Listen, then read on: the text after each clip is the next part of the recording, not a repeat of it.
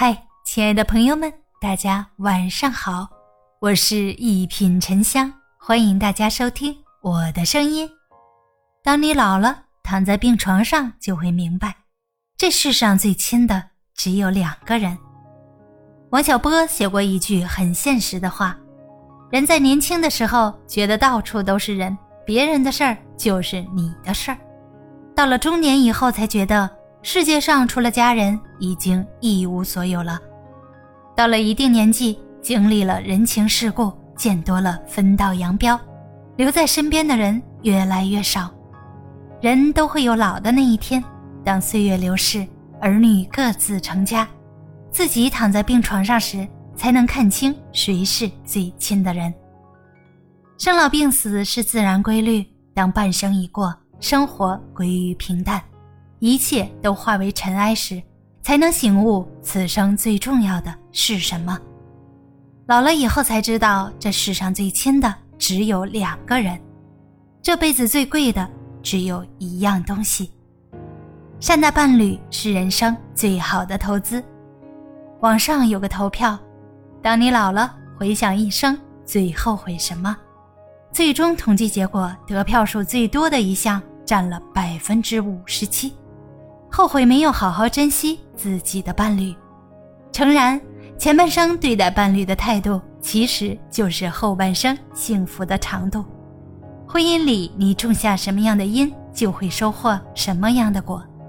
看过这样一个真实故事：河南有位盲人老太太，悉心照顾瘫痪在床的丈夫九年，从未有过一句怨言。虽然她的眼睛看不见，但是。他依然努力地凭借听力和触觉，尽心尽力给老伴儿喂饭，日日夜夜守在老伴儿身旁。说起这些年的相依相伴，老人回忆起了过往的点点滴滴。和丈夫结婚的时候，她就看不见，丈夫不仅没有嫌弃，还从不让她干活，给了她最贴心的照顾。风风雨雨五十载，因为有丈夫陪在身边，她的心。始终是暖的。如今丈夫躺在病床上，换自己来照顾丈夫，也是理所应当的守护，没有什么苦不苦、怨不怨的。只要有一口气，我都喂。即便日子过得再困难，我们也是两口子。人们常说，婚姻的意义体现在人生的暗处。我的前半生中也曾提到，因为人生艰难，需要一个人来同舟共济。所谓老伴儿，就是你跌落低谷时鼓励你、安慰你、陪你走过风雨的人；所谓老伴儿，就是在你承受病痛时照顾你、守护你、为你减缓痛苦的人；所谓老伴儿，就是在人生大多时候包容你、理解你、让你感到心安的人。你如何对待伴侣，很大程度决定着一个家庭的温度。后半生家足够温暖，生命也会活得更有质量，晚年才能更加幸福。有位博主说的很对，婚姻不是爱情的坟墓，好的婚姻可以保有爱情，也能让中年危机变成生机。依靠自己是一生最真的底牌。季羡林在《悲喜自度》中写过一句话：“人间万千光景，苦乐喜忧。”跌撞起伏，除了自渡，其他人爱莫能助。人这一辈子走到底，最终的归宿其实是自己。如果凡事只想着依赖别人，终有一天期待会落空。守住健康才是生活最大的财富。北大刘国恩教授曾在多年的研究调查后发现，积累财富有一个关键要素。而这个关键要素就是四个字：身体健康。有多少人年轻时不顾惜自己的身体，养成了不好的生活习惯，不拿健康当回事儿？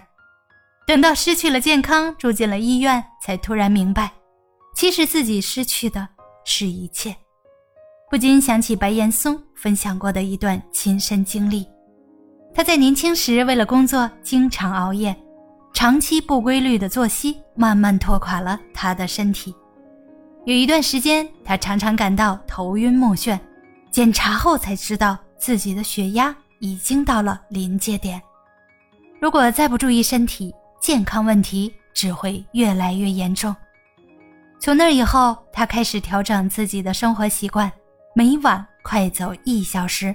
后来又爱上了跑步，坚持了一些日子后，他的血压不仅回到了正常区间，身体各项指标也都恢复了正常。老话说得好，身体是一切的本钱，健康是幸福的源头。人的生命一旦被透支了，你苦苦追寻半生所得来的一切，也会随之烟消云散。很喜欢《飞屋环游记》中一句台词。幸福不是长生不老，不是大鱼大肉，不是权倾朝野，幸福是每个微小的生活愿望达成。当你想吃的时候有得吃，想被爱的时候有人爱你。人老了，有爱人陪在身边，有底牌握在手里，有健康，有乐趣，有所爱，此生足矣。大家好，我是一品沉香，咱们下期见。